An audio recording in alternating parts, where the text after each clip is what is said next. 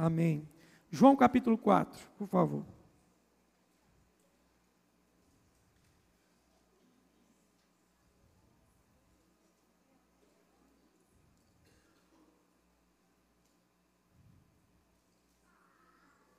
João capítulo 4.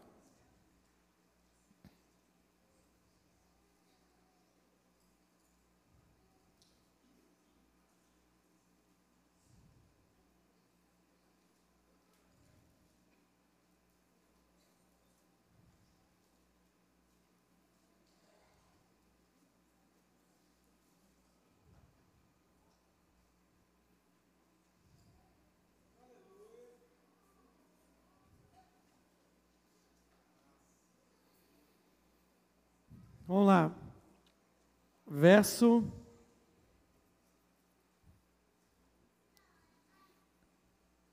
Verso 3. Eu quero tirar um trecho dessa mensagem, especificamente, bem fresquinho, com a experiência que eu vivi esse final de semana. Essa experiência ela teve um conteúdo, um contexto bíblico muito forte para mim, muito impactante o testemunho de uma pessoa. Porque a gente vem tratando do quê? Da maturidade e vem tratando do sobrenatural. Vocês vão ouvir muito o bispo, o pastor Davi, as outras ministrações vão tratar muito do sobrenatural na igreja. A igreja dos últimos tempos é uma igreja sobrenatural. Mas hoje eu quero tratar de, de, uma, de uma face do sobrenatural comigo e com você de extrema importância. Se você captar isso no seu espírito agora, se você captar isso na sua mente, nós temos uma chance enorme de fazer diferença nessa cidade de uma forma absurda.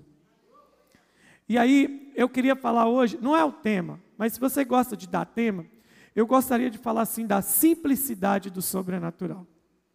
Por que, que eu quero falar sobre isso? Porque geralmente quando a gente fala do sobrenatural, a gente pensa em algo estrondoso. A gente está pensando no milagre que está acontecendo. Nós temos visto o milagre aqui acontecendo. Alguns irmãos estão enviando é, laudos médicos, nós vamos dar o testemunho de irmãos que foram curados. Aqui poderosamente, mães que eram, é, mulheres que eram estéreis vão dar à luz daqui a um ano. Então, assim, a gente pensa nessa grandeza, mas hoje eu quero te mostrar uma sutileza do sobrenatural. Que às vezes ele passa, uma pessoa sobrenatural e precisa se mover sobrenaturalmente. Essa é a frase. Diga comigo: uma pessoa sobrenatural precisa se mover sobrenaturalmente. E por que, que eu quero te falar isso? Em apenas é, alguns versículos, e aí porque você vai lembrar da história, versículo 3, essa sutileza é poderosa. Deixou a Judéia e retirou-se, retirando-se outra vez para a Galiléia. E era necessário atravessar a província de Samaria. Responde, fale isso comigo duas vezes, bem alto. E era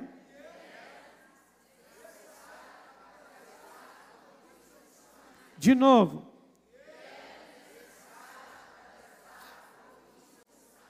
E chegou, pois, a uma cidade samaritana chamada Sicar, perto das terras que Jacó dera a seu filho José. Estava ali a fonte de Jacó. Cansado da viagem, assentara-se Jesus junto à fonte por volta da hora sexta. Nisso veio uma mulher samaritana para tirar água e disse-lhe Jesus: Dá-me de beber. Pois os seus discípulos tinham ido à cidade para comprar alimentos. Vamos pegar de trás para frente? Resume a história. Tem o um diálogozinho. Senhor é judeu, está me pedindo água. Como é que é esse negócio? Como é que um judeu está falando com o samaritano? Eu sou samaritana, você é judeu. Aí a conversa desembola. Não é aqui. Né? Para vocês é em Jerusalém, no Monte Sião. Para nós, samaritanos, é aqui que nós vamos adorar. Vocês falam que nós estamos errados, nós falamos que vocês estão errados. Aquela discussão religiosa. E aí Jesus dá o checkmate. Jesus dá o checkmate quando ele fala assim: beleza, então. É... Ele fala assim: então vai lá e traz seu marido para a gente conversar, para a gente terminar a conversa. Aí ela falou assim: não tenho marido. Ele diz: disseste bem que você já teve cinco e o que está com você agora não é seu. A mulher toma um susto e fala assim: o senhor é profeta, contou minha vida. Então ela corre até Sicar, espalhe o testemunho na cidade, não é demorado. traz o povo todo numa tacada só. E Jesus, então, agora, você vai ver o final da história, que eu estou dando spoiler, né? Jesus planta o evangelho do reino e muitos samaritanos convertem. Aqui começa uma treta no ministério de Jesus, porque ecoou a notícia de que Jesus estava pregando o evangelho para os samaritanos. E muitos judeus já não queriam crer em Jesus por causa disso. Já não criam, já tinha birra com Jesus, agora a birra ficou pior ainda. Porque Jesus estava falando com os samaritanos. Então, antes da, da mensagem, do contexto em si, dessa simplicidade do sobrenatural, e é muito simples mesmo, mas eu quero que você receba em seu espírito. A gente precisa entender o quê? Eu, eu fiz, refiz a, a anotação aqui só disso, porque é, é, muita, é muito detalhe. Né? Essa briga entre judeus e samaritanos, o judeu chamava o samaritano de cachorro morto. Se um samaritano sentasse aqui nessa caixa, o judeu podia estar com a perna doendo, o joelho inchado, tornozelo inchado. Se ele soubesse que um samaritano sentou, que ele não sentava. Porque eles falavam assim: se a gente comer no prato do samaritano, beber no copo de um samaritano, sentar no lugar de um samaritano, a gente vai ficar contaminado pela imundícia do samaritano. O samaritano era considerado imundo. E onde começa essa briga? Essa briga é milenar. Porque quando Davi quando Salomão morre, o último rei do Israel unificado foi Salomão. Depois que Salomão morre, a nação é dividida. Ficou o reino do sul e o reino do norte. A briga já começou aí. Separaram os cultos. Já tinha gente que não descia para Jerusalém. Aí a piora acontece porque 90% dos reis do norte, você precisa ler o livro de Reis e Crônicas para testificar isso. A maioria dos reis do norte foram reis apóstatas e idólatras. O norte de Israel virou o centro da idolatria e do politeísmo. O que é politeísmo? Vários deuses. Né? O teocentrismo, Deus como centro, morre no norte. Eles passaram a ter vários deuses. Então o problema começa aí. Mas o problema maior, o problema maior, o que, que acontece aqui? Foi quando eu sempre erro a ordem, mas é, é, é, é o Império Assírio. Quando a gente fala do Império Assírio, você conta todo mundo, Babilônia, aquele povo todo.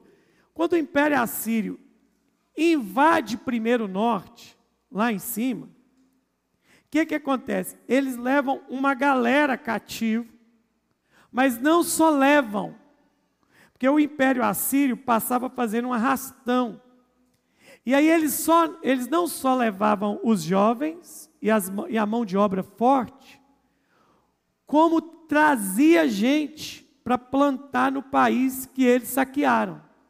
Eles deixavam a gente lá.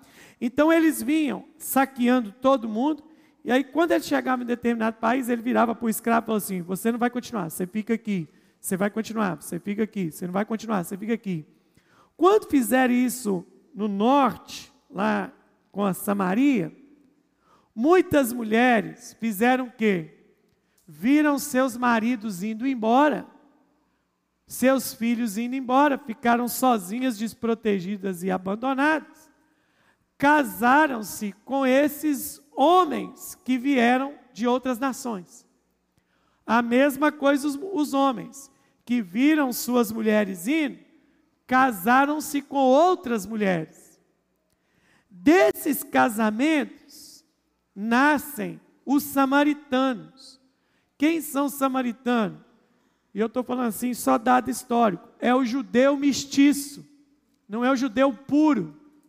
Que esse povo tem preconceito com é, a, a miscigenação do negócio. Então, quem estava no norte conservou a pureza do judaísmo. Quem estava no norte não é mais puro. Por isso que chamava eles de cachorro morto. Isso é briga étnica. Tem nada de espiritual nisso. Espiritual, isso aconteceu por causa de problema espiritual. Porque na cabeça de quem estava aqui no sul, eles subverteram a ordem de Deus, quando Deus falou assim: não se misture com os povos dessa terra. Isso dá até uma mensagem espiritual, mas não é o momento para isso agora. A miscigenação de raças, né? E aí, essa briga continuou. Quando você lê o livro de Esdras, há um lamento, porque quando Esdras lê a lei, ele chora. E ele chega para os caras e fala assim: pega seus filhos e suas mulheres mestiças e manda embora. É o maior divórcio coletivo da história de Israel. Negócio assim impressionante. E desde então veio essa briga, os territórios separados. Nós chegamos ao tempo de Jesus, é o Império Romano. Então, para o Império Romano, o Império Romano tomou Israel inteiro. Então, só que culturalmente eles mantinham essa rivalidade de quê? Samaritano para lá, judeu para cá, israelita para cá. Então, se você tivesse um problema de tá, tá na rua aqui, viesse um samaritano na mesma calçada, você judeu, você atravessa para o outro lado, porque você não quer pisar no chão imundo que o samaritano. O negócio era é ridículo, mas é assim. É ridículo, mas é a pura verdade. E o João, e aqui que é uma delícia agora, né? O apóstolo João, ele foi pastor de uma igreja. Só que o apóstolo João, que a gente chama de comunidade joanina, que é a comunidade de João, o apóstolo João foi pastor de uma comunidade de quê, gente?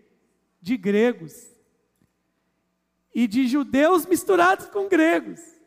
Ele era pastor desse povo. Para quem gosta de teoria, tem teólogo que junta de pé junto que o Evangelho de João é uma tese de mestrado de João defendendo o Jesus como o Filho de Deus, o Logos, a palavra, porque os gregos gostavam de sabedoria, de estudo, e João escreve o Evangelho dele, dizendo: no princípio era a palavra. E a palavra estava com Deus. E a palavra era Deus. Isso é uma resposta que ele está dando à comunidade joanina. Então, aí o João pega um trecho do seu evangelho, pregando para esse povo miscigenado, para mostrar que Jesus era o Jesus de todos. E olha, ele é engraçado que até no grego tem essa palavra era necessário passar por Samaria. E aí eu vou te contar, sabe qual que é a pegadinha do texto? Não era necessário. Porque quando os caras estavam na Judéia e queriam ir para Galiléia, uma das rotas era passar por Samaria. Mas sabe quantos judeus passavam por essa rota? Nenhum eles davam a volta enorme, perdiam horas, investia mais dinheiro, gastava mais dinheiro só pelo fato de não ter que passar em Samaria. Aí vem o João e diz assim: necessário era passar por Samaria. A necessidade não era geográfica, mas a necessidade era espiritual. E por que, que era necessário? Por, veja bem, Quantos entendem claramente na sua mente que Jesus só andou no sobrenatural? A agenda de Jesus era o sobrenatural. Então, quando você pensa assim, vamos lá, na agenda de Jesus, esse, esse trecho da Bíblia para mim é lindo e maravilhoso. Com, os que eu mais gosto, os trechos específicos que eu gosto dos evangelhos estão em João. Eu amo o evangelho de João, que ele tem trechos específicos, porque Marcos é uma cachoeira de milagre. Mateus é uma enxurrada de milagre. Lucas também. Mas João tem milagre? Tem. Mas João tem essas peculiaridades. João tem a samaritana, João tem a pecadora no templo. João tem esses negócios legal. O João, o João tem, ah, tem todo o detalhe, a novela da, da ressurreição de Lázaro. É um negócio maravilhoso. E ele vem e traz um negócio para mostrar um Jesus sobrenatural que está se movendo de uma forma muito sutil e simples. Imagina vocês aqui, vocês são discípulos de Jesus. Mestre, para onde nós vamos agora? Nós vamos para Galiléia, vamos voltar para Galiléia, alguma cidade litorânea. Galiléia, litoral, pegava barco para tudo quanto é lugar. Ah, tá bom, mestre. Então vamos embora. Então presta atenção. Essa aqui é a rota por Samaria. Essa aqui é a rota enorme. Para não passar pelo samaritano. Aí eu já imagino que os discípulos já se viraram para cá. Porque instinto de judeu. Eu não passo lá. Aí Jesus, ei! Estou tentando clarear o texto na sua cabeça.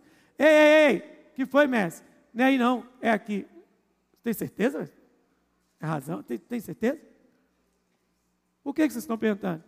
O senhor sabe aonde vai dar, né? Sei. Onde vai dar? Vai dar em Samaria. Mestre, o senhor tem razão? O senhor tem certeza? O senhor tem convicção? Vamos, gente, é por aqui que nós vamos. Mestre, por mais que tenha um poço de Jacó lá, não dá para nós, não. É por aqui que nós vamos. Mestre, o problema é milenar. Então, quem anda, primeira, primeira lição que Jesus está te ensinando, quem anda no sobrenatural não tem problema nenhum em encarar problemas antigos. É por aqui que nós vamos. Mestre, samaritano. Gente, é aqui. Vamos embora. E aí, meu irmão, diga comigo, era necessário passar por Samaria. Repete comigo agora, só para a gente dar uma lembrada aqui na cabeça. Diga comigo: quem anda no sobrenatural entende que ele vai se mover por um propósito e por uma necessidade da manifestação do Reino de Deus.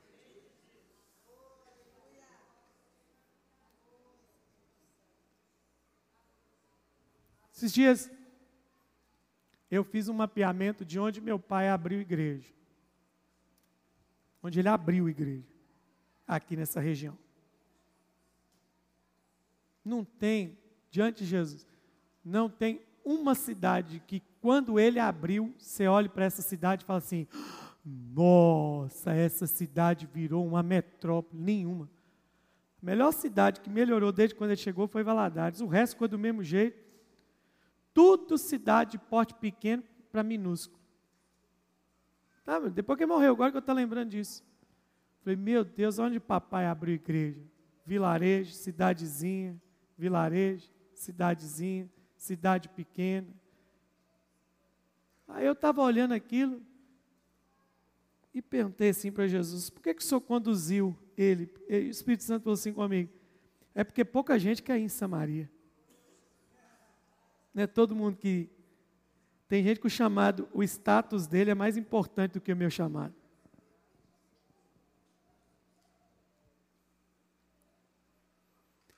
Então, qual que é a sutileza do sobrenatural? Eu vou falar um negócio bem simples, pode ser, não pode ser grandioso para você não.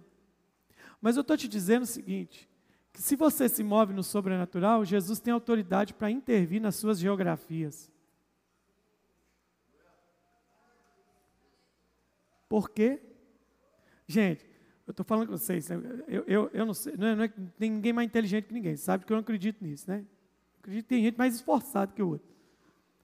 Mas deixa eu clarear sua mente só um pouquinho. Deixa eu te mostrar um negócio. Jesus fala um troço na teoria e ele prova na prática. Quer que eu te mostre isso? Capítulo 3 de João, quem já leu os evangelhos aí na leitura anual, você vai lembrar que é a leitura de quê? Do encontro de Jesus com Ni e aí Jesus está falando do novo.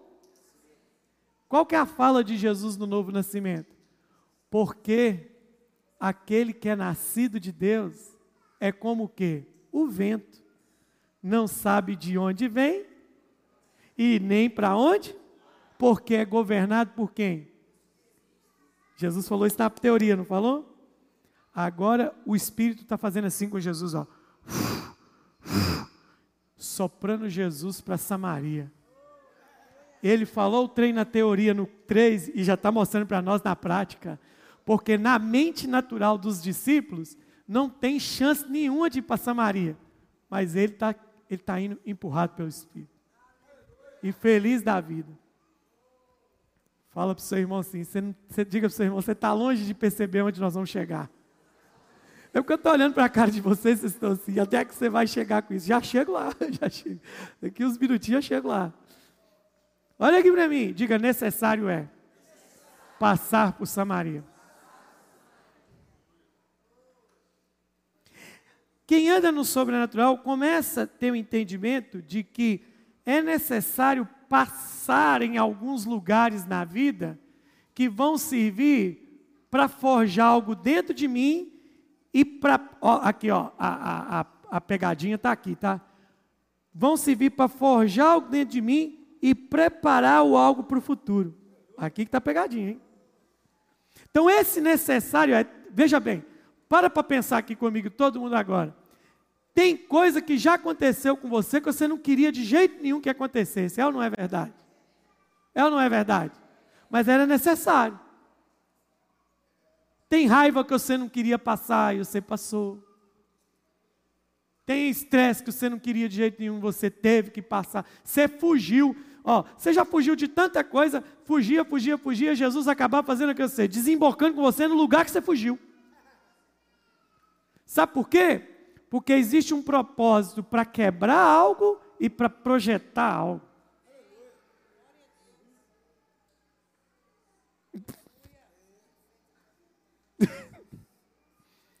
E se para Jesus for necessário você ter que encontrar com pessoas que você não quer encontrar?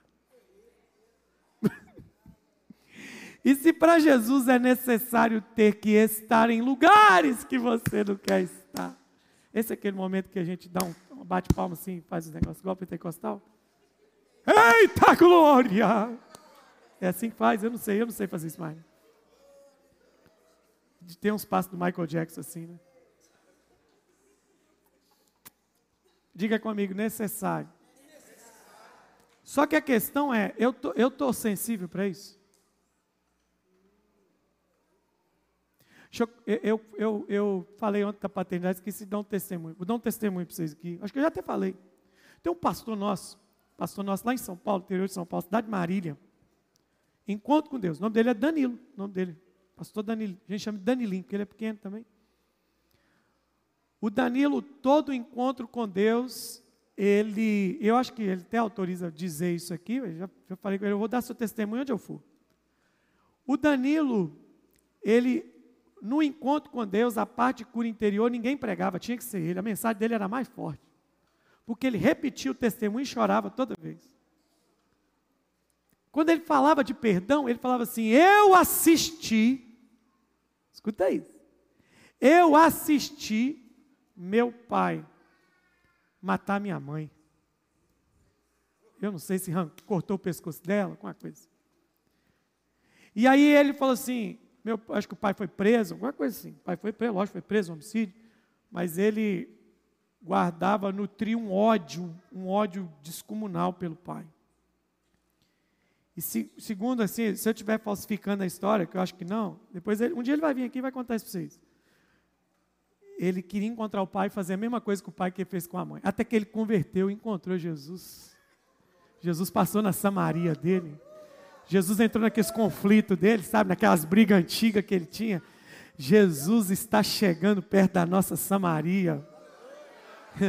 Aí ele foi lá no encontro e alguém falou de liberar perdão. Ele urrou, ele gritou, quase endemoniou, quase vomitou e perdoou o pai. Cara.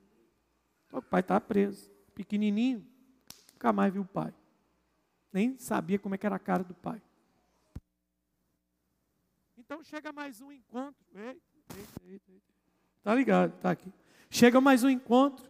Está lá o pastor Danilo pregando isso novamente e chorando. Eu perdoei meu pai. Eu liberei meu pai. Não tem mais nada no meu coração com meu pai. E foi, e todo mundo chorando e vindo com ele, porque é muito de Deus isso, perdão é de Deus.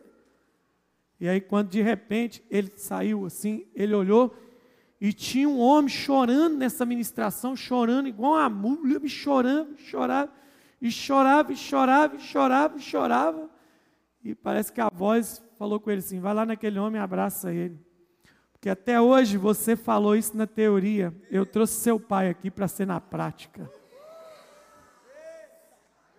O pai dele estava no encontro, ele não sabia. Necessário é. Necessário é. Só gente madura toma a rota de Samaria. Falamos de maturidade aqui esses dias? Qual o problema com Samaria? Eu tenho um problema antigo lá. Passa lá. Porque tem uma filha de Abraão lá, que eu preciso tirar ela do poço e colocar ela no rio de água viva. Pega esse ponto, separa, a gente volta a falar disso depois. Por que, que eu estou te falando isso? Porque Jesus, ele muda totalmente o seu percurso, o seu trajeto, seu plano por causa de uma mulher. É isso? Sim ou não? Não é. É porque Jesus sabe que ele só precisa de uma mulher para tocar uma cidade. Aquela mulher é a chave para Sicar. Essas percepções que a gente precisa ter na igreja. E aí eu estou falando, voltando na mensagem que eu estou repetindo todo dia. Qual que é a igreja do sobrenatural? Não é a igreja que só tem cultos fervorosos. Nossos cultos são uma delícia. Tem dia que eu não quero, eu quero cantar aquela música aqui mesmo. Deixa eu ficar aqui nesse lugar todos os dias. Tem dia que a gente nem vai embora.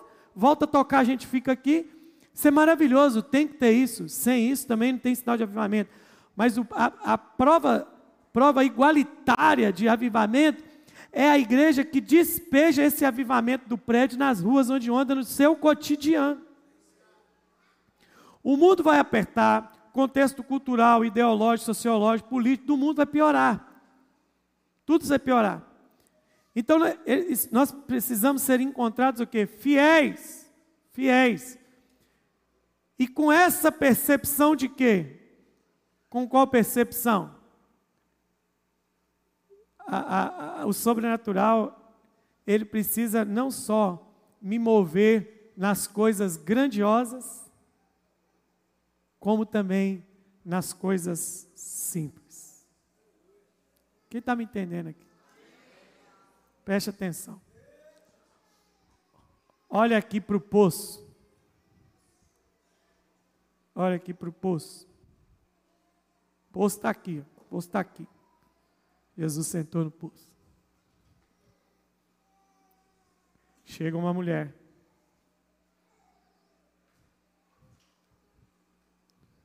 Ô, moça, senhora, senhorita, dá um pouquinho de água. Qual é a primeira reação dela? Como sendo tu judeu, pede a mim água, sendo eu uma samaritana? Porque os samaritanos não dão com os judeus. Como é que você faz isso? Aí Jesus, se você conhecesse o dom de Deus, e soubesse quem está te pedindo água, você é que lhe pediria água. E ele lhe daria a água da vida. Água viva, né? Água viva? Água viva. Aí ela falou: o que, que ela fala? Senhor, o senhor não tem com que tirar água e o poço é fundo. Já que tem essa água viva. Aí Jesus continua lá. És tu, porventura, maior do que Jacó, nosso pai? Aí o problema da paternidade. Ontem a gente falou isso. Qual ele mesmo bebeu e assim deu seus filhos, seu gado? Afirmou Jesus: quem beber, apontou para o poço, dessa água, vai ter sede de novo. Mas quem beber da água que eu lhe der, nunca mais terá sede. Entendeu por que é necessário? Era necessário para matar uma sede. Era necessário para saciar necessidades. Era necessário para curar feridas profundas causadas por cinco casamentos. Cinco casamentos e um novo relacionamento que não estava dando em nada. Ele estava ali para matar aquela sede de afeto, de carinho, de sexo, de atenção, de proteção que aquela mulher tinha e não encontrou em ninguém. O marido dos maridos estava ali. Rapaz, tinha crente nessa igreja aqui uns dias atrás, viu? Tem mais não. Por quê? Porque a água viva estava ali diante dela, minha gente.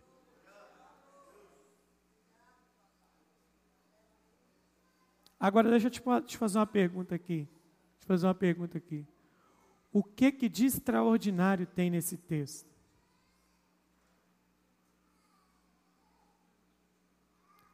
Olha para mim. O que que de milagre tem nesse texto? Hein? Nada.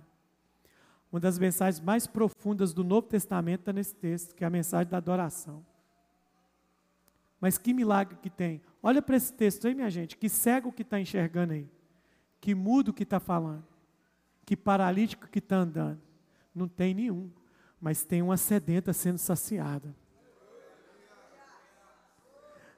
Sabe o que é ser sobrenatural? Ser sobrenatural é dar vista aos cegos, é expulsar os demônios, é curar os enfermos, é falar em outras línguas. Isso é sobrenatural. Mas sobrenatural também é parar sua agenda para ter um momento de simplicidade com o sedento. Deixa eu te falar, se Jesus, olha aqui para mim, se Jesus tivesse sua agenda, ele teria parado no poço? É aqui que eu quero entrar. Se a agenda de Jesus fosse como a sua, como a minha, ele pararia no poço? Eu percebi esses final de semana. Eu fui quinta-feira para Ribeirão Preto. Saí daqui de tarde, quinta, cheguei lá meia-noite. E foi mó engraçado. Viagem a minha vida toda, nunca perdi minha mala. Perdi minha mala em Ribeirão Preto.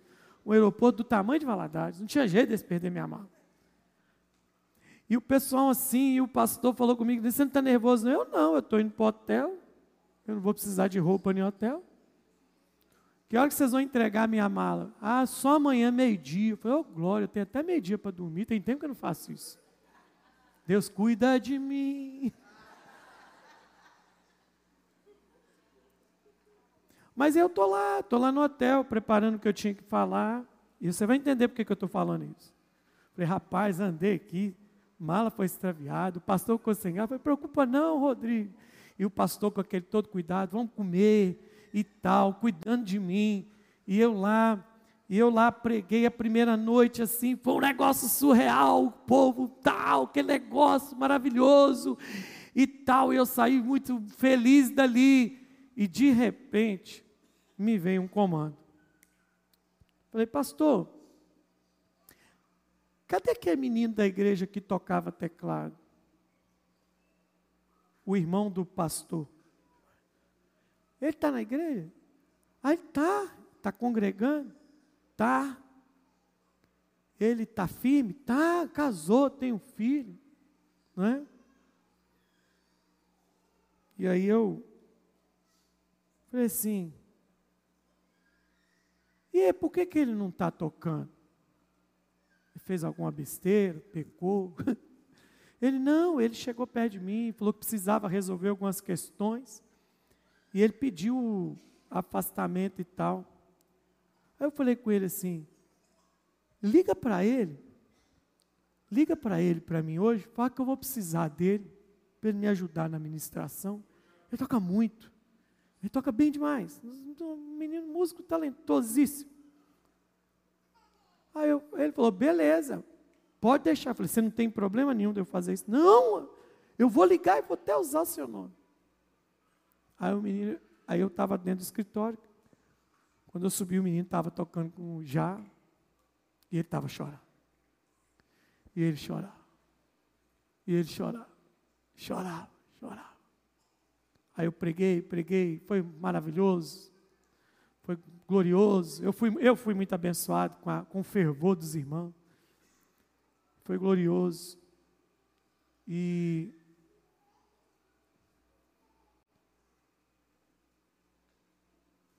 um derramar de Deus assim. Aí ele veio, me abraçou, chora. Falou, pastor Moisés, não é possível, não é possível. falei, o que, que, não, que, que, que, que, é, que, que não é possível? O que, que não é possível? Ele falou assim: eu estava decidido a não tocar nunca mais. Eu não queria. Não tem nada com a igreja. Nenhum problema com ninguém. Eu não queria. Mas eu fiz uma oração. De probabilidade zero. O Ministério de Louvor já está aí. E ele pediu a Deus e falou assim: se o pastor Moisés falar que precisa de mim, eu vou voltar a ministrar.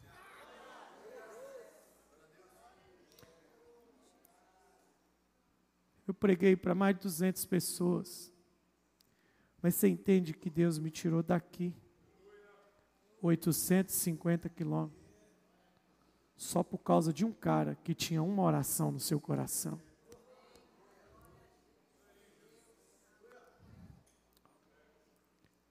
É por causa de você. O sangue do Cordeiro foi por causa de você a espinha, a coroa de espinho foi por causa de você. Se você fosse o único ser humano na terra, Jesus morreria só por você. Porque ele não tem problema em passar por Samaria. Agora, ele quer levantar uma igreja que faça isso. Que interrompa sua agenda. Ah, que tenha coragem de interromper sua estrada para pegar a rota do Espírito. Eu não estou nem no meio do texto, mas já vou terminar aqui. Gente que tenha fome por estar na agenda de Deus. Eu fiz uma oração para Deus, falei, Deus, eu não quero estar em nenhum lugar do Brasil que o Senhor não esteja comigo e eu não esteja com o Senhor. Mas só me leva aonde é necessário. E eu encontrei uma pessoa. Eu dei o nome disso, sabe de quê? Eu criei uma expressão no meu coração. Como Deus quer te usar? Como Deus quer levantar com você? Sabe para que Deus quer levantar você? Deus quer fazer de você a resposta da oração de alguém. Você não pegou no seu espírito, não. Deus quer que você seja a resposta da oração de alguém.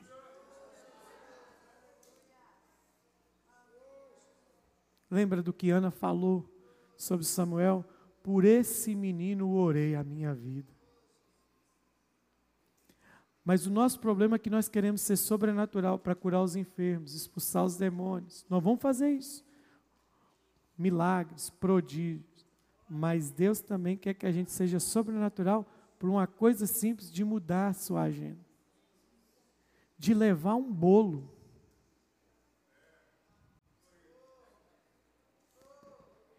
De parar para tomar um café.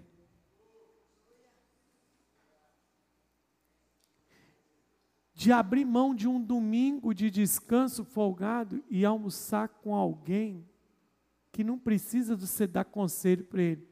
Só a sua presença gloriosa vai curar as feridas no coração. Um abraço, um olhar. Uma velhinha, amor, chegou para mim no final do culto uma senhorinha, dos seus 80 anos, os olhinhos brilhando lá, e falou assim: Ô pastor, eu posso te dar um abraço? Eu falei assim: eu que devia perguntar para a senhora se eu posso abraçar alguém como a senhora. Ela, porque eu acompanho o senhor lá em Brasília. Eu assisto toda semana, deve estar assistindo a gente agora. Toda semana o culto lá em Valadares. Meu sonho é te dar um abraço. Eu falei assim: não, não é por isso. Peguei ela aqui assim, travei ela, dei aquele abraço. E só escutei ela chorando. Foi porque só está chorando. Ela falou assim: porque eu estou sentindo o abraço de Jesus.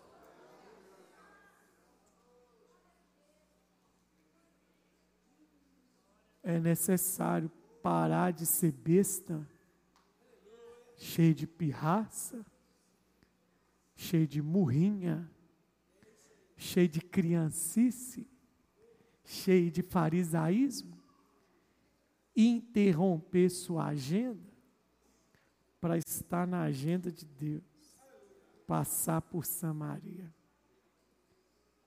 Aleluia.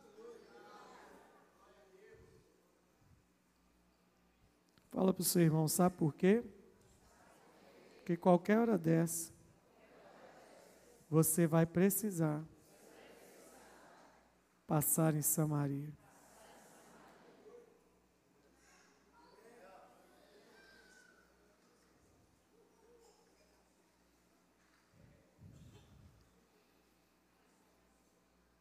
Porque a gente não sabe o que vai acontecer depois.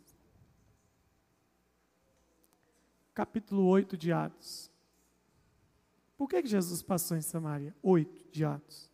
Só o texto vai te explicar. Nem de pregar é possível. Estevão morre, capítulo 7. E o texto começa dizendo: E Saulo consentia na sua morte. Saulo ainda era perseguidor da igreja. Naquele dia que Estevão morreu, explodiu o quê? uma grande perseguição contra a igreja aonde? Em Jerusalém. E todos, exceto os apóstolos, foram dispersos pelas regiões de onde?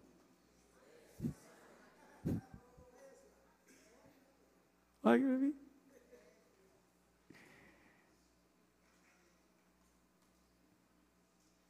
Olha para mim. Para onde eles foram?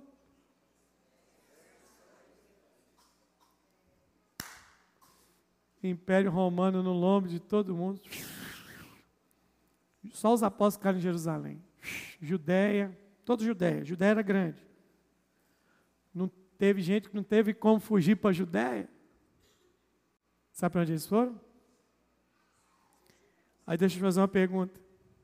Esse bando de judeu chegando agora em Samaria, vão ser resistidos ou amados? Hein, gente? Vão ser resistidos ou amados? Por quê? Porque Jesus. Porque Jesus. Onde tem o rastro de Jesus, não tem mais barreira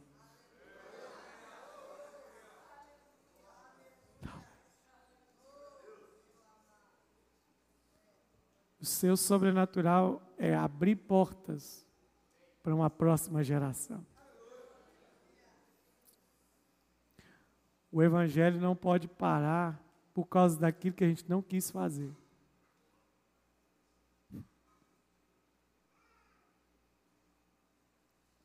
Então, Jesus não dá ponto sem nó. Mestre, volta lá atrás, o senhor tem certeza? É Samaria que o senhor quer passar? Sim, não tem dúvida nenhuma. Mestre, ó oh, mestre, dá briga se a gente passar lá. samaritano não gosta de nós, não. Creiam em mim, necessário é passar por Samaria.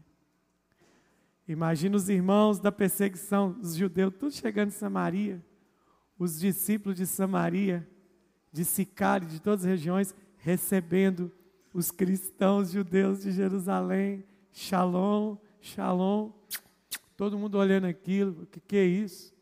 Aquilo é judeu beijando samaritano? O que, que é aquilo?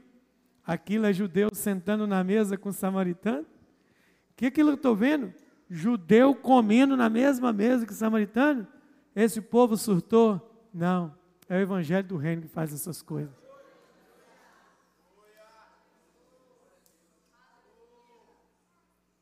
Mas se Jesus não tem sua agenda por duas horas num culto, como é que ele pode contar com você para um propósito?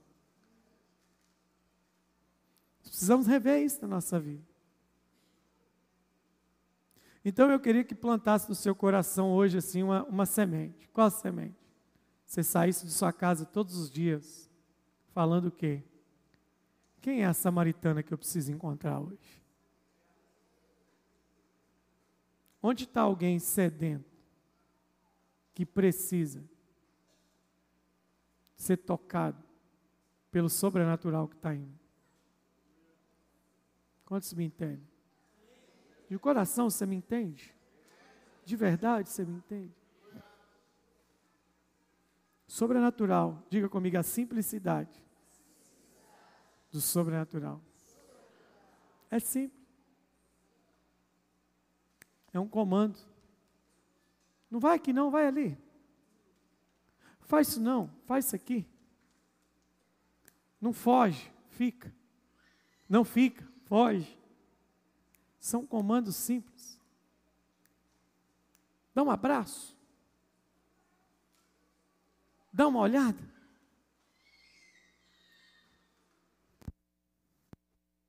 Eu descobri uma coisa. Você não precisa ficar denunciando. Você não precisa muito. A Bíblia tem autoridade para denunciar. Mas você não precisa ficar muito em todo tempo querendo denunciar o erro, não. O seu próprio comportamento denuncia o erro. E aí, nós temos que ser agentes também, também de justiça, mas de misericórdia. Porque o legal é que Jesus tem a história dela na mão, em nenhum momento Jesus tratou ela com ar de quê? De menosprezo. Porque aquela mulher era a semente que os irmãos lá no futuro iam precisar.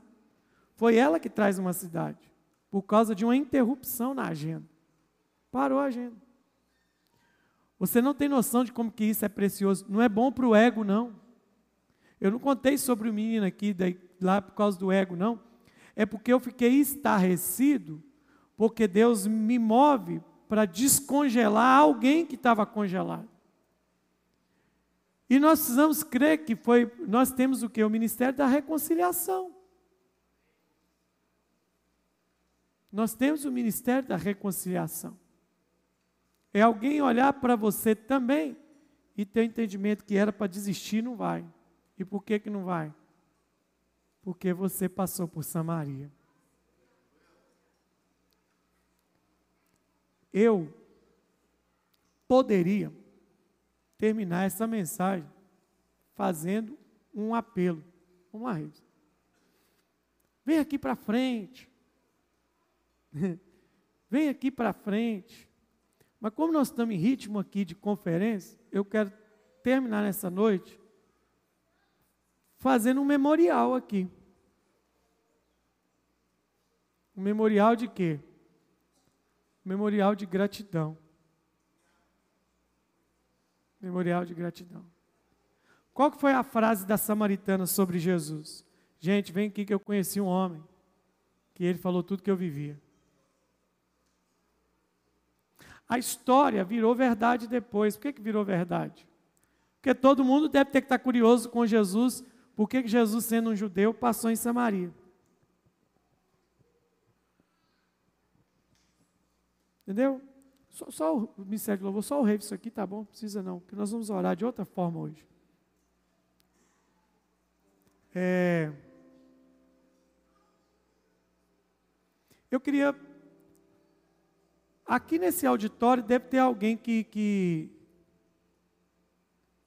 deve ter alguém que representa isso para você, em alguma área da sua vida. Em alguma área da sua vida.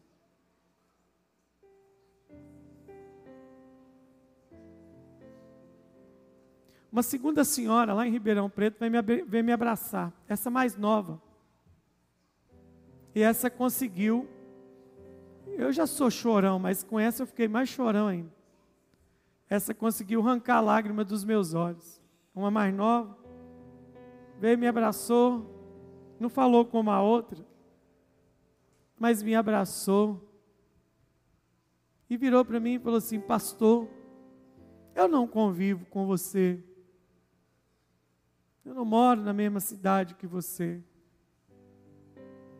mas eu te amo tanto.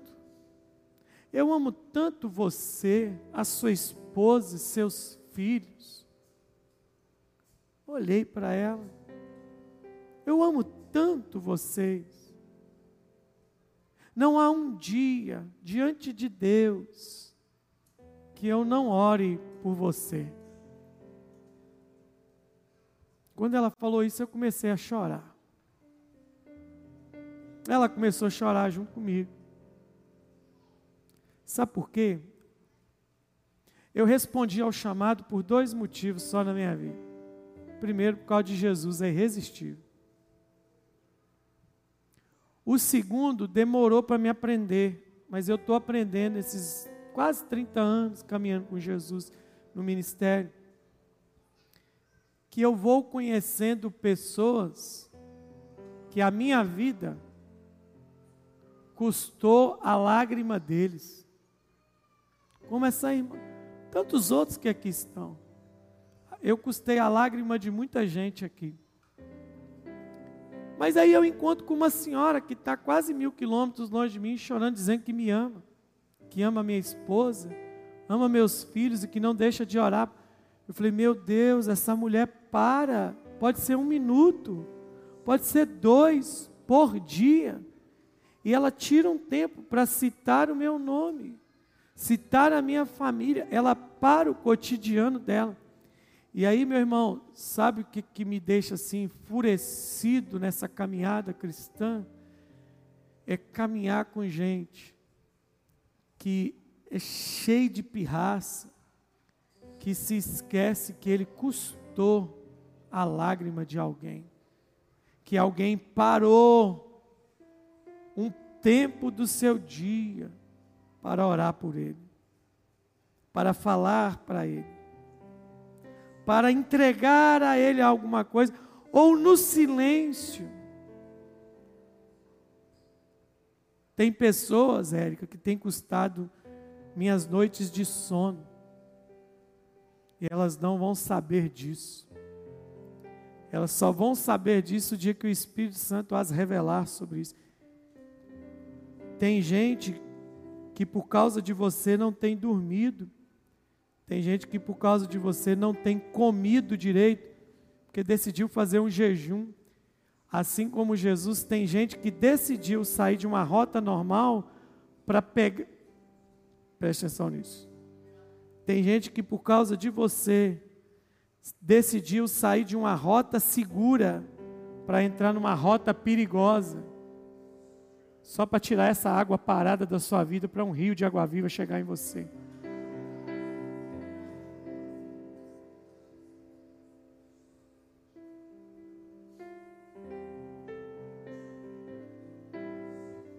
Eu não estou querendo ser adorado, idolatrado, não, mas olha para mim.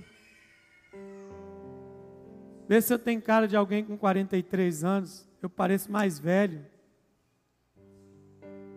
Por que, que você acha que eu estou assim?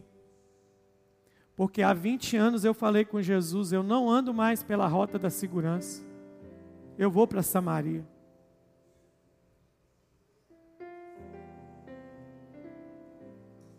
Nesse exato momento, tem alguém chorando por nós. O dia que você vê alguém chorando por você espiritualmente, estou falando de mamãe e papai, não.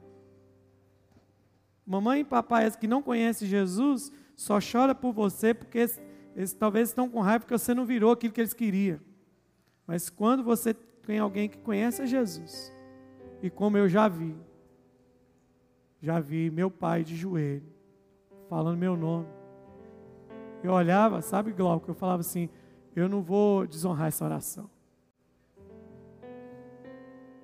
Sabe, Valdir, eu não vou desonrar essa lágrima. A Jaque está vendo, hoje, hoje a gente passou, o pastor Geraldo está ali, ele está em casa, ele está vendo isso. Hoje nós estávamos vindo conversando com isso. Nós estamos vivendo uma bomba relógio lá em casa, que a gente não sabe exatamente que dia que o Senhor decidirá levar minha mãe. Hoje ela passou por mais uma das uma, uma, uma, vergonha que ser humano nenhum precisa passar, mas ela tem passado por coisas duríssimas. E aí, amor, eu parei de ver a perspectiva da doença, da lástima e do peso. Geraldo, eu tenho, eu tenho olhado para minha mãe e falado assim: eu não vou desonrar as vergonhas que ela está passando na velhice. A minha mãe, eu fiz um voto a Deus, Cleiton, Ana Paula, eu fiz um voto a Deus. Hoje, a hora que a Lídia, quando eu cheguei para sair cedo, eu voltei em casa. A Lídia estava lá numa situação muito constrangedora, que eu já passei, Débora já passou, Suzana já passou com a minha mãe. E a gente sempre olha da, da, da visão da comiseração, coitada da minha mãe, ela está, que coisa terrível. Está aqui nessa cama, já que já ajudou tanto, ter que virar ela, a Rosa. E aí eu sempre olhei para esse lado da comiseração. Mas eu, eu, assim, eu hoje olhei para aquilo e falei assim: eu não vou desonrar esta tristeza mais. Eu não vou desonrar essa dor. Essa mulher tem sofrido de pé aqui até hoje porque algum motivo de Samaria está segurando ela aqui. Só tem essa explicação. 5% do rim funcionando, às vezes 3%, né, amor? 4%. E a mulher está viva, por que, que o senhor está segurando ela? Porque tem alguém no poço de água parado esperando uma palavra dela. Eu não vou desonrar essa vergonha, eu não vou desonrar essa tristeza que ela está passando. Eu não vou, eu não vou desonrar a memória do meu pai, a memória da minha mãe com roubo, com embriaguez, com adultério, com promiscuidade. Eu resolvi que eu não vou fazer isso. Porque eu custei a lágrima de alguém. Alguém saiu da rota da segurança para que o Evangelho me alcançasse. E vira e volta, eu tenho trazido à memória de vocês isso aqui.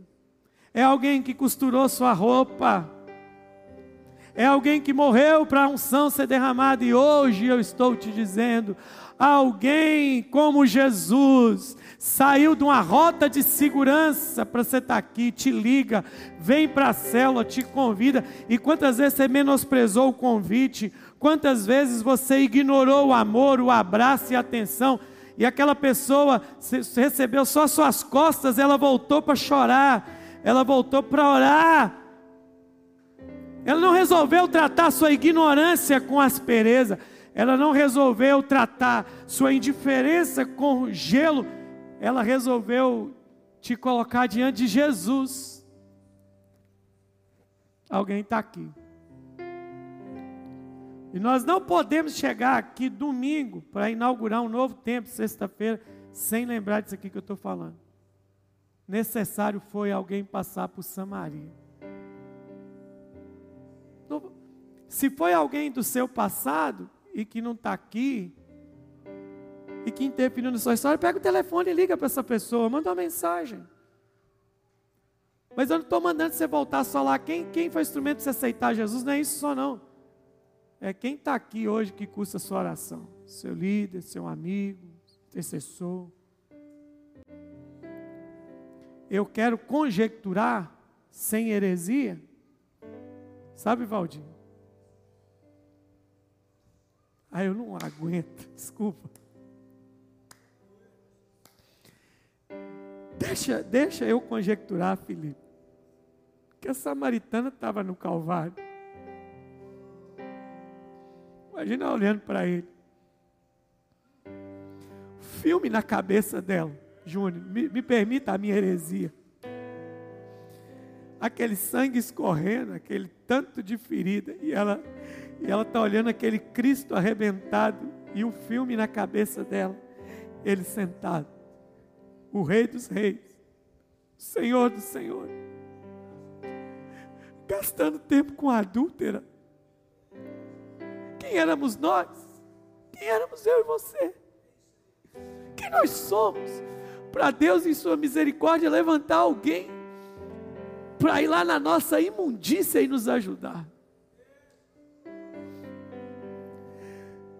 A minha pergunta é: quem vai viver para honrar a mudança de rota de alguém por você?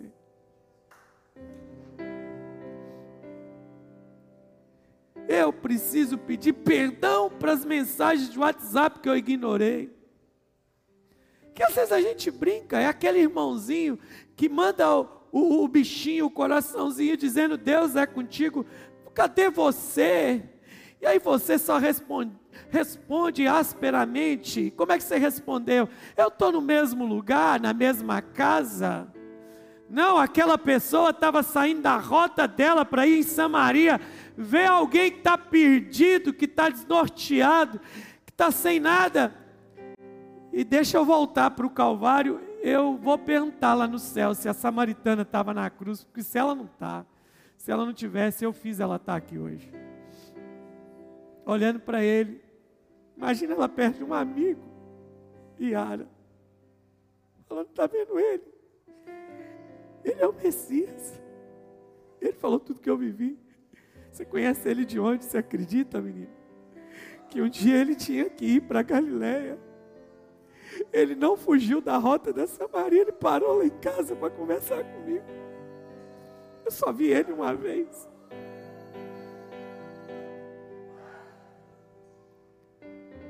Quando a gente tiver essas percepções dentro da igreja,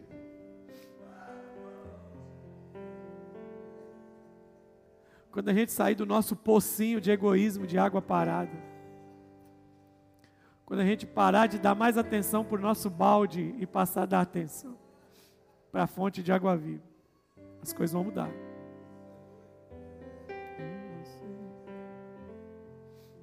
Espere para pensar nisso. Necessário é passar pela Samaria. Pensa nisso aí um instante.